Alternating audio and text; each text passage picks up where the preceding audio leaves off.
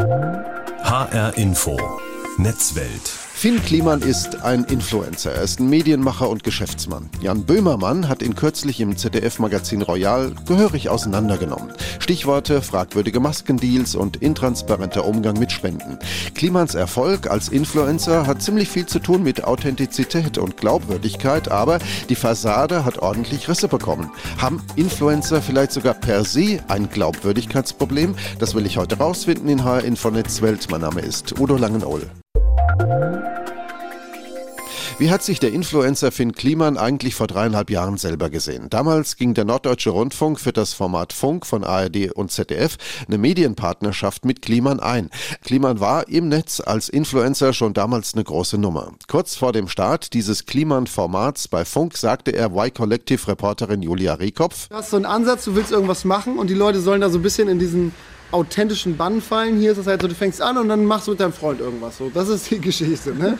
Und dabei lernst du ab und zu ein bisschen was. Und manchmal lernst du auch eher, wie es nicht geht. Wenn der dann aber die ganze Zeit, du wirst abgelenkt davon, dass irgendwelche Werbeeinblendungen sind, und dann glaubst du der Person irgendwann nicht mehr, dass sie das ernst meint, dass sie das so sagt, weil, weil sie das wirklich so denkt. Dadurch verlierst du komplett deine Glaubwürdigkeit. Und ich glaube, die bewahren wir uns hier, indem das alles komplett unabhängig davon ist. Alles komplett unabhängig, alles voll glaubwürdig. Ich kaufe äh, ihm das heute noch ab. Ich bin überzeugt, Kliman hat damals so getickt. Und jetzt hat ihm Böhmermann vorgeworfen, das alles über Bord geschmissen zu haben, weil eben sehr, sehr viel Geld im Spiel war und Geld im Spiel ist. Denn Kliman ist ja mittlerweile an Firmen beteiligt, sitzt in wichtigen Positionen von Unternehmen, deren Sinn das Geld verdienen ist. Und das ist ja eigentlich auch okay. Daran gibt es nichts zu kritteln. Aber Kliman soll eben sein Image als guter Mensch und sozialer Anker an denen sich seine Follower dranhängen, laut Böhmermann missbraucht haben, indem er ja eben vom Influencer so ein bisschen zum Märchenerzähler wurde und die Fassade dieses sozial engagierten Netzmenschen für ziemlich unsoziales Verhalten benutzt haben soll. Das ist nicht so toll. Florian Hager ist heute der Intendant des Hessischen Rundfunks und war als Kliman zu einem der Aushängeschilder des öffentlich-rechtlichen Rundfunks wurde, der Programmgeschäftsführer des Netzformats Funk. Äh, das ist ein gemeinsames Format von ARD und ZDF und dort hatte Kliman für eine Weile einen eigenen Channel. Herr Hager, Sie haben damals gesagt in dem Interview, Finn Kliman ist sicherlich einer, der sehr stark für uns steht. Er ist aber auch sehr unabhängig. Würden Sie das heute noch so unterschreiben und sagen? Ähm, definitiv. Also aus damaligen äh, Gesichtspunkten war das ähm, mit Sicherheit so. Und das würde ich heute, heute ähm, in der Sicht danach auch nochmal so sagen, weil wir haben mit ihm da jemanden gefunden, der sehr unabhängig war, der eben nicht Dinge damals zumindest nicht für Geld gemacht hat und für uns daher ein ziemlich toller Partner war. Ähm, wie gesagt, das war damals so und ich bin jetzt also seit zwei Jahren bei Funk raus. Mit äh, Phil Kliman habe ich auch seit längerer Zeit keinen Kontakt mehr. Er hat sich natürlich auch weiterentwickelt, aber im Kern, und das ähm, haben Sie ja auch gerade gesagt, ähm, konnte man ihm das abnehmen. Und damals hat er das auch wirklich so gelebt. Das war auch Teil seines Erfolgs. Mhm. Wie wichtig sind denn generell solche Figuren, solche Köpfe, solche Leute aus diesem Influencer-Umfeld für uns bei ARD und ZDF. Wir sind ja auf diesen klassischen Ausspielwegen sogenannte Gatekeeper, aber Formate wie Funk machen ja was ganz anderes. Die haben eine völlig andere Rolle, eine völlig andere Funktion. Das stimmt. Äh, und auf der anderen Seite dann wiederum ist es doch gar nicht so anders. Haben wir denn wirklich im Linear nicht auch Köpfe? Also es geht am hm. Ende um Menschen. Menschen folgen Menschen, Menschen interessieren sich für andere Menschen und ähm, wenn Menschen für bestimmte Themen stehen, dann mhm. haben sie eine gewisse Influencer-Funktion. Aber das ist tatsächlich gar nicht so arg viel anders. Thomas Gottschalk, äh, und, und andere, mhm. da ist es ja genauso, die, äh, oder auch äh, der Kleber im, im, im ZDF-Heute-Journal, das sind ja auch Köpfe, die für was stehen. Von daher ist es eigentlich nur eine Übersetzung in eine digitale Welt und ähm, ich glaube, sowohl im linearen als auch im nonlinearen brauchen wir ähm, Gesichter, die mhm. für uns stehen, die glaubhaft sind ich würde das mit dem Influencer ähm, nicht überbewerten. Ja. Also es ist einfach, äh, da gibt es natürlich auch Unterschiede, aber das ist ganz generell so. Menschen folgen Menschen. Kritikern war das damals ein Dorn im Auge. Die haben gesagt, äh, dass Funk, dass die öffentlich-rechtlichen mit der Akquise von bekannten Influencern am Ende nur auf deren Konto einzahlen, dass wir deren Prestige, dass wir deren Reputation pushen und für uns bleibt nichts übrig. Ist da was dran? Das war tatsächlich, ich meine, da war ich wirklich ja mitten im Auge des Sturms damals und habe das auch als ziemlich persönlich abbekommen. Das war damals, wenn man sich äh, die, äh, diese Welt wirklich mal zu Gemüte führt, nur teilweise richtig, weil wir nicht, und das hätten wir uns gar nicht leisten können, mit mhm. wirklich den großen Influencern Dinge gemacht haben. Also auch Finn, der war durchaus bekannt, aber der hatte einen relativ kleinen Kanal, wo er irgendwie Handwerker Dinge gemacht hat. Ähm, und ähm, das heißt, wir haben nie den Kanal oder Personen in Gänze einfach übernommen und haben die mhm. bezahlt, sondern wir haben mit denen, wenn wir mit Großen was gemacht haben, dann haben wir neue Sachen mit denen gemacht. Und wie gesagt, das ist gar kein so anderes Modell als im Fernsehen eigentlich auch. Da nehmen wir ja auch bekannte Gesichter und machen Formate mit denen. Also so arg viel anders war es nicht. Und ähm, tatsächlich mit den ganz Großen, wo man uns hätte vorwerfen können, wir kaufen uns einfach die Reichweite, ja. das hätten wir, äh, Stand heute, hätten wir das auch nicht bezahlen können. Ich will nochmal zum Kernthema zurück. Authentizität, Glaubwürdigkeit. Influencer haben einen enormen Einfluss auf die Identitätsbildung von Kindern, von Jugendlichen, von Heranwachsenden, auch von jungen Leuten. Das, was sie sehen und hören, das prägt sie. Und daraus muss man ja ja eine große Verantwortung ableiten, die wir haben als öffentlich-rechtliche Mitformaten, auch wie Funk. Wie werden wir dem gerecht? Indem wir ähm, auch da wiederum das gar nicht so viel anders machen als im Linearen, äh, indem wir das redaktionell journalistisch alles aufbereiten. Da geht nichts raus, was nicht auch abgenommen mhm. wurde bzw. besprochen wurde, äh, indem wir da auch mit den Leuten arbeiten. Die sind teilweise ja sehr jung, äh, denen auch Hilfestellungen geben in allen Bereichen. Ähm, und man sieht ja, dass wir da durchaus auch bei Funk Personen entwickeln konnten, wie MIT zum Beispiel, die ja sehr stark für die Wissenschaft mhm. steht, jetzt im ZDF eine große Show hat. Eva Schulz, die für das Journalistische steht, die haben sich alle aus äh, dem Funkbiotop quasi entwickelt äh, und haben sich auch in dieser Zeit bei Funk äh, persönlich weiterentwickelt, journalistisch weiterentwickelt. Und ähm, ich glaube, das ist eine große Aufgabe, indem wir die begleiten mhm. und sie eben nicht allein ähm, da draußen machen lassen. Und ich glaube, wir haben einen großen Vorteil. Wir sind nicht irgendwelchen Kooperationen, irgendwelchen Werbepartnern gegenüber verpflichtet. Absolut. Hm? Das ist ja wieder, das ist wieder ähnlich wie im Linearen auch, also auch kein großer Unterschied. Ja, also das ist vielen gar nicht so bewusst und im Nonlinear auf YouTube und auf anderen Plattformen ist es halt sehr viel deutlicher. Wir können auch Dinge nicht tun, hm. weil uns, äh, weil äh, wir keine, kein Geld verdienen müssen. Äh, und wir können Dinge auch ähm, anders machen, weil wir da an der Stelle keinen Druck haben. Und das ist ein Riesenvorteil und ist auch tatsächlich für viele, die da zu uns kamen, damals ein Grund gewesen, äh, zu uns zu kommen. Ich glaube, Glaubwürdigkeit ist extrem wichtig und ein anderes Wort, äh, das ich viel passender finde, ist Nachvollziehbarkeit. Mhm. Also, dass man einfach versteht, warum wir Dinge tun äh, oder warum wir Dinge nicht tun. Haben Influencer per se ein Glaubwürdigkeitsproblem? Ich habe mit Florian Hager gesprochen, er ist der Intendant des Hessischen Rundfunks und zuvor war er unter anderem Programmgeschäftsführer des Netzformats Funk von ARD und ZDF und dort hatte Kliman einen eigenen Channel. Der Influencer Finn Kliman sagte vor drei Jahren, Glaubwürdigkeit ist der Dreh- und Angelpunkt für den Erfolg eines Influencers. Und diese Glaubwürdigkeit, seine eigene, ähm, die hat nun ziemlich deftige Risse bekommen, denn Jan Böhmermann hat ihm im ZDF-Magazin Royal kürzlich gehörig die Leviten gelesen, hat ihn auseinandergenommen und mit Transparenz und Ehrlichkeit äh, seinen Followern gegenüber hat er es laut Böhmermann nicht so furchtbar genau genommen. Ich spreche jetzt mit Professor Dr. Anne-Christine Langner. Sie lehrt an der Internationalen Hochschule EU im Fachbereich Social Media und sie beschäftigt sich unter anderem auch ganz intensiv mit der Rolle von Influencerinnen und Influencern. Frau Langner, die Kooperationspartner von Kliman, die fliehen jetzt in diesen Tagen reihenweise, die gehen überall äh, von der Fahne. Können Sie das irgendwie nachvollziehen, dass das passiert? Ja, das kann ich absolut nachvollziehen. Denn äh, interessanterweise hat Herr Kliman ja genau das verspielt, was er als sehr charakteristisch und wichtig für Influencer bezeichnet hat, mhm. Nämlich den Aspekt der Glaubwürdigkeit. Ist das so, dass das so schnell geht in der Branche?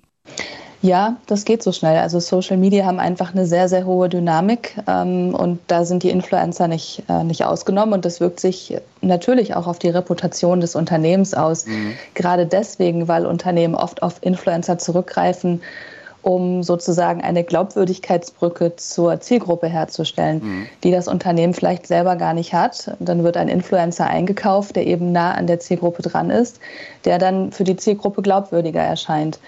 Und äh, von daher kann sich das sehr unmittelbar auf die Reputation auswirken. Ähm, und entsprechend ziehen Unternehmen dann auch Konsequenzen. Hm. Da sind wir schon beim Geschäftsmodell von diesen Werbekunden, hm, die Influencer für ihre Produkte einspannen. Das ist ja eine völlig andere Welt als Zeitungsreklame oder Werbefernsehen, oder? Ja, absolut. Ähm, also bei, bei Zeitungen oder äh, Fernsehreklame ähm, haben sie ja, ist der ganze Bereich der Kommunikation und Interaktion ausgespart. Mhm. Als Werbetreibender bekomme ich dann, da eben kein unmittelbares Feedback von der Community oder den Nutzern. Das ist auf Social Media natürlich ganz anders. Da habe ich als Werbetreibender eben in den Kommentaren kann ich auch so ein gewisses Stimmungsbild mhm. ableiten und kann schauen, wie stehen denn, wie steht die Zielgruppe zu meinen, meinen Produkten und meinen Angeboten? Wie reagieren sie darauf, wenn ein Influencer diese Produkte mhm. bewirbt und sie im Idealfall auch selbst natürlich gerne, äh, gerne nutzt? Stichwort Authentizität und Glaubwürdigkeit. Welche Art von Beziehung ist denn das, die da aufgebaut wird zwischen den Followern eines Influencers, äh, dem Influencer selber und diesem Werbetreibenden? Mhm. Also zwischen dem ähm, zwischen Influencern und der Community spricht man auch von einer sogenannten parasozialen Interaktion. Das heißt, ähm, als, als die Follower kennen natürlich den Influencer und haben das Gefühl, ganz viel an seinem Leben teilzuhaben. Umgekehrt ist das weniger der Fall. Der Influencer mhm. beschäftigt sich natürlich deutlich weniger mit seiner ähm, Community. Aber das Gefühl, was, was Follower und die Community oft hat, ist, dass sie nah bei ihrem Influencer sind, am Leben teilhaben können, sehen können, welche Produkte diese Person nutzt. Und im Idealfall, und das wird ja bei Influencern heutzutage, bei großen Influencern oft von dem Management übernommen, bekomme ich dann als, als Nutzer auch Reaktionen mhm. auf Direktnachrichten, die ich dieser Person schicke oder bekomme auch mal ein Like. Und das, deswegen spricht man von parasozial, weil eben die Interaktion nicht gleichwertig ist. Hm. Sie haben gerade das Wort Gefühl benutzt. Welchen Stellenwert hat denn Emotionen? Welchen Stellenwert haben Gefühle in diesem Social-Media-Kontext? einen äh, hohen Stellenwert. Also das Ganze ähm, lebt, natürlich, lebt natürlich von Emotionen, die dann wiederum auf die Bedürfnisse der Zielgruppe auch, auch anspielen. Beispiel, wenn ich ein Duschgel verkaufen möchte auf Social Media, mhm. würde ich sehr wahrscheinlich nicht damit starten zu sagen, das Duschgel besteht aus den und den Bestandteilen, sondern ich würde sagen, dieses Duschgel gibt ein Gefühl von von Sommer, ein Gefühl ja. von Sonnenschein, es riecht nach Blumenwiese. Also da geht es ja ganz stark um die Emotionen, die dann wiederum mhm. ähm, die Bedürfnisse antriggern der Community. Und dazu genau. gehört ja dann ganz wesentlich Vertrauen und Glaubwürdigkeit der Followerinnen und Follower in den Menschen, der da gerade bei ähm, Instagram oder bei YouTube äh, sein Video abgesetzt hat, richtig? Ähm, richtig. Das, das sind zwei ganz, ganz wichtige Charakteristika, Vertrauen und Glaubwürdigkeit. Nicht zuletzt deswegen, weil ein Influencer auch eine gewisse Autorität darstellt und mhm. oft bei einem Influencer auch eine gewisse Expertise angenommen wird. So war es ja auch im Fall von Finn Kliman, dass da eben angenommen wurde, er kennt sich aus mit ähm, Produktion von nachhaltigen Stoffen, nachhaltiger Mode.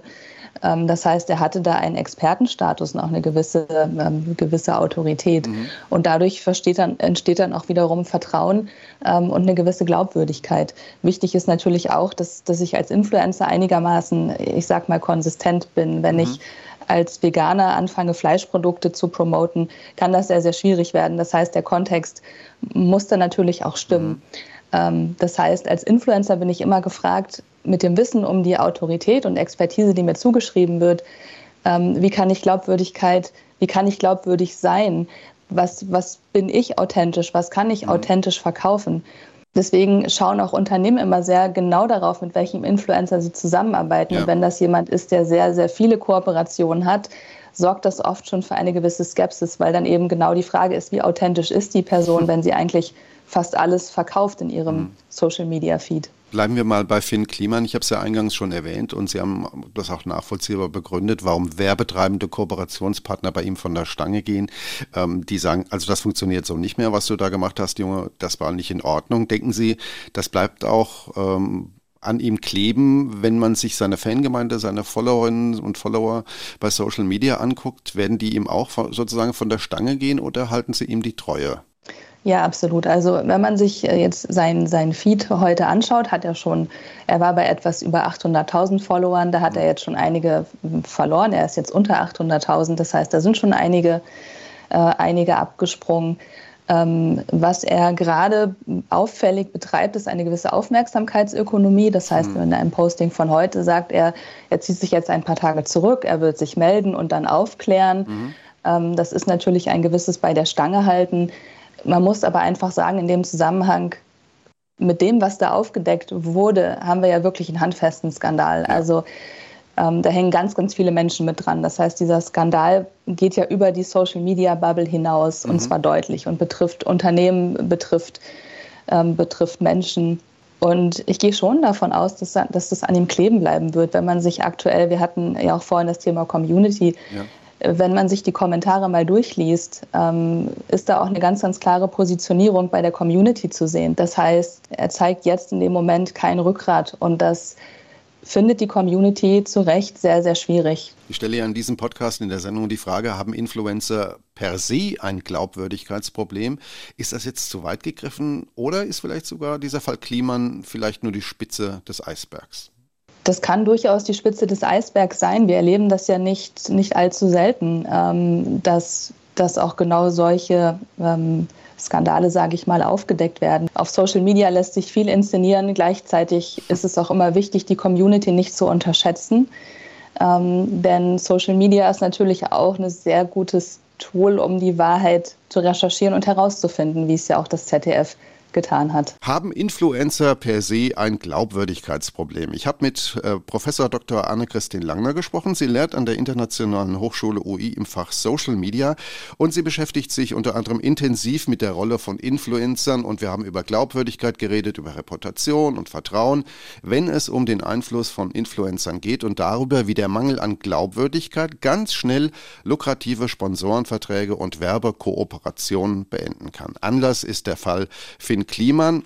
Äh, er ist ein sehr bekannter Influencer und Jan Böhmermann hat ihn kürzlich im ZDF-Magazin Royal gehörig auseinandergenommen und ihm nachgewiesen, dass er es mit der Wahrheit in seinem Social-Media-Umfeld hm, nicht so genau genommen haben soll.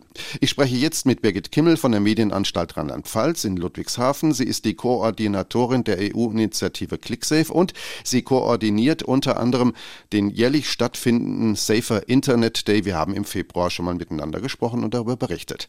Die EU-Initiative ClickSafe hat zum Ziel, die Online-Kompetenz der Menschen zu fördern und sie mit vielfältigen Angeboten beim kompetenten und kritischen Umgang mit dem Internet zu unterstützen. So steht's auf der Webseite drauf, Frau Kimmel. Wie glaubwürdig sind denn Influencer aus Ihrer Sicht grundsätzlich? Ich denke mal, das Hauptmerkmal, was Influencer eigentlich vertreten, ist ja, dass sie sehr glaubwürdig wirken wollen, mhm. nämlich sehr lebensnah, ganz nahbar, wie so die beste Freundin um die Ecke. So, äh, das ist ja auch ein Teil des Geschäftsmodells. Und wenn man aber weiß, dass mittlerweile ein riesiger Managementapparat dahinter steht, äh, dann wird eigentlich ganz schnell klar, dass ganz vieles, was wir hier sehen, wahrscheinlich inszeniert ist. Und mhm. ich finde, das schmälert die Glaubwürdigkeit von diesen Personen.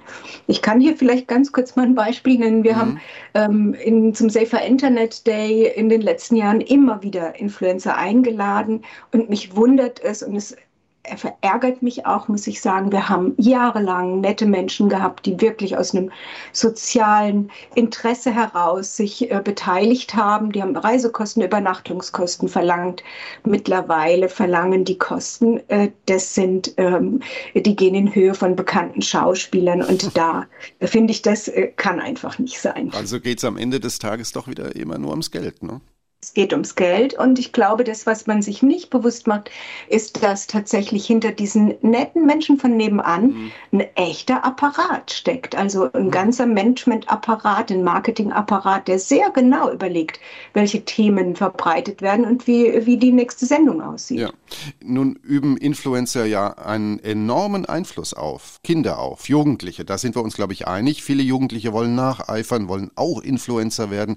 Was macht diese hippe Welt dieser schönen, der reichen und ewig gut gelaunten Influencer so attraktiv für Kinder und Jugendliche?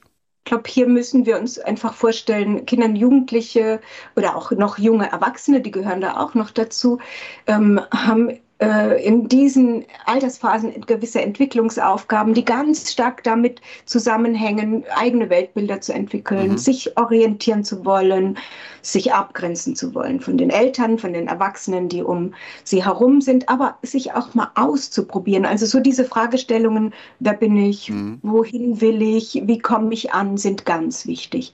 Und solche Influencer stellen hier ganz wunderbare Rollenvorbilder für Jugendliche dar. Sie zeigen sich im Grunde im Alltag oft mit ihren großen und kleinen Problemen, ähm, die auch bei ihnen so das Erwachsenwerden ausmachen. Also man identifiziert sich sehr stark mit diesen Menschen. Allerdings ist es natürlich so, mhm. dass die Welt, die sie uns zeigen, immer ein bisschen hübscher ist, ein, ein bisschen ähm, glatter und gestylter, als wir es eigentlich erleben. Das ist also, ähm, was Sie eben schon mal gesagt hatten. Also dieses inszenierte, diese inszenierte Lebenswelt, die hat ja mit der Realität dann in der Regel doch relativ wenig zu tun. Ne? Äh, ja, und ich glaube, das ist aber genau das, was man sich so schwer vorstellen mhm. kann. Wenn man jetzt so die ersten Influencer, die uns alle beschäftigt haben, wie jetzt äh, Bibi von Bibi Beauty's Palace mhm. ähm, anschaut, die ja so ein bisschen die ältere Schwester war, so ein Ideal, deren Rat man sich einholt, dann ähm, hat man hier eigentlich ja jetzt erleben dürfen. Bibi ähm, hatte dann einen Partner, sie hat ein Kind bekommen. Man war ganz nah dabei. Das, was für Kinder und Jugendliche das Thema ist, sie erleben diese Menschen als Freunde, die sie vermeintlich gut kennen und sie können mit ihnen in Kontakt treten. Mhm. Das hat auch nochmal, also es ist eine Interaktion möglich.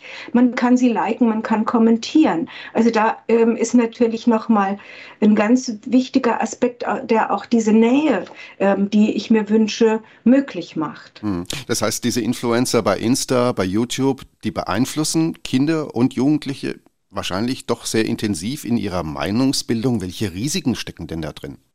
Also ich bin mir sehr sicher, ja, dass sie Meinungen beeinflussen, ähm, weil äh, wenn ich ein Idol habe, ich meine auch wir Erwachsenen haben Menschen, ähm, lesen Bücher ähm, von Menschen, die Meinungen vertreten, die uns nahe sind. Ähm, auch hier ist es mit den Kindern nicht anders. Äußert äh, so ein Influencer oder eine Influencerin eine Meinung, dann denke ich vielleicht darüber nach. Wenn ich nicht sehr kritisch bin, mhm. übernehme ich diese Meinung auch ungeprüft. Und wenn wir uns jetzt mal anschauen, gerade gerade jetzt die letzten zwei Jahre, äh, in Zeiten der Corona-Pandemie, wurden wir auch über Influencer sehr stark mit Haltungen zum Ki äh, Impfen konfrontiert. Ja. Und ähm, hier waren auch viele Pro- und Kontra-Haltungen vertreten. Und wenn junge Menschen es nicht lernen, und das sind ja wir als Eltern und Erwachsene in, in Schulen, das ist ja unsere Aufgabe auch, dass sie recherchieren müssen, bevor sie solche Meinungen übernehmen, dass wir ihnen zeigen, wie das funktioniert und dass wir hier kritisch sind, dann vertraue ich natürlich erstmal dem, was mir hier die Person sagt, die ich toll finde. Da sind wir wieder beim beliebten Feld Medienkompetenz. Ähm, Frau Kimmel, mhm. jetzt haben wir aktuell das Beispiel Finn Kliman, ein sehr bekanntes Gesicht aus dieser Szene, aus dieser Influencer-Community. Er soll mit seinem sozialen Image, das er sich geschaffen hat, Schindluder getrieben haben, soll es mit der Wahrheit nicht so genau nehmen. Erkennen Sie da ein generelles Problem bei Influencern oder ist äh, Kliman dann doch eher ein Einzelfall? Ich glaube, dass tatsächlich das, was bei Finn Kliman jetzt ist, nicht wirklich ein Einzelfall ist. Mhm. Ich glaube, dass viele vielleicht anfänglich starten. Sie haben ja oft auch ihre Themen. Finn Kliman hat so dieses soziale Image, ähm, das er nach vorne getragen hat. Auch hinter ihm steht eine ganz große kommerzielle Welt, ein Managementsystem, das äh, das Ganze irgendwie steuert. Und ist ja dieser Einfluss, dieser Grad der Meinungsbildung, den Influencer auf Kinder, auf Jugendliche ausüben, äh, etwas, was es mit sich bringt, dass die Leute auch eine Menge Verantwortung tragen, ja, ihren Followern mhm. äh, gegenüber. Was würden Sie denn äh, an Appell richten an die Influencer, wenn es ums Thema Verantwortung den Followern gegenüber geht? Influencer müssen eigentlich sich immer darüber im Klaren sein, dass sie eine Vorbild, äh, Vorbildfunktion haben, dass sich ähm, ihre Follower orientieren an dem, wie sie leben, was sie sagen, welche Haltungen sie haben, welche Meinungen sie weitergeben. Und die die Follower müssen natürlich das wissen, was ich vorhin schon gesagt habe. Da stehen Vermarktungsapparate dahinter. Sie müssen deren Praktiken kennen und Meinungen dürfen nicht ungeprüft übernommen oder geteilt werden. Letzte Frage, Frau Kimmel. Wenn sich Eltern, wenn sich Lehrkräfte darüber informieren wollen, wie sie mit ihren Kindern über Influencer, über deren Einfluss reden können, sollten, dann bieten Sie ja bei ClickSafe Material an und Hilfe. Wie kommt man da dran? Ja, also wir haben äh, unter www.clicksafe.de äh, unsere Webseite, die auch äh, gerade recht neu gestaltet ist. Und wir haben hier gerade mit der Neugestaltung einen ähm, Materialbereich, einen Warenkorb. Und hier kann man tatsächlich nach Themen suchen, hier kann man nach äh, Zielgruppen suchen, diese Materialien bestellen. Die meisten sind sogar kostenfrei, ähm, auch für Elternabende bestellen, äh, sich informieren oder auch einfach nur downloaden. Ähm, also da unter www.clicksafe.de findet man das. Ich habe zuletzt mit Birgit Kimmel von der Medienanstalt Rheinland-Pfalz in Ludwigshafen gesprochen. Sie ist die Koordinatorin der EU-Initiative ClickSafe. Der Klimaskandal zeigt, wir sollten als Mediennutzer und Netzmenschen viel kritischer mit der geschniegelten Fassade der Influencer umgehen, die uns ständig bei Insta oder bei YouTube und anderen Formaten begegnen. Das gilt vor allem dann, wenn wir das unseren Kindern und Jugendlichen beibringen müssen und am Ende des Tages landen wir wieder bei einer der größten Aufgaben in der Erziehung überhaupt, nämlich nämlich Medienkompetenz vermitteln. Das können wir heute mitnehmen aus HR Info Netzwelt.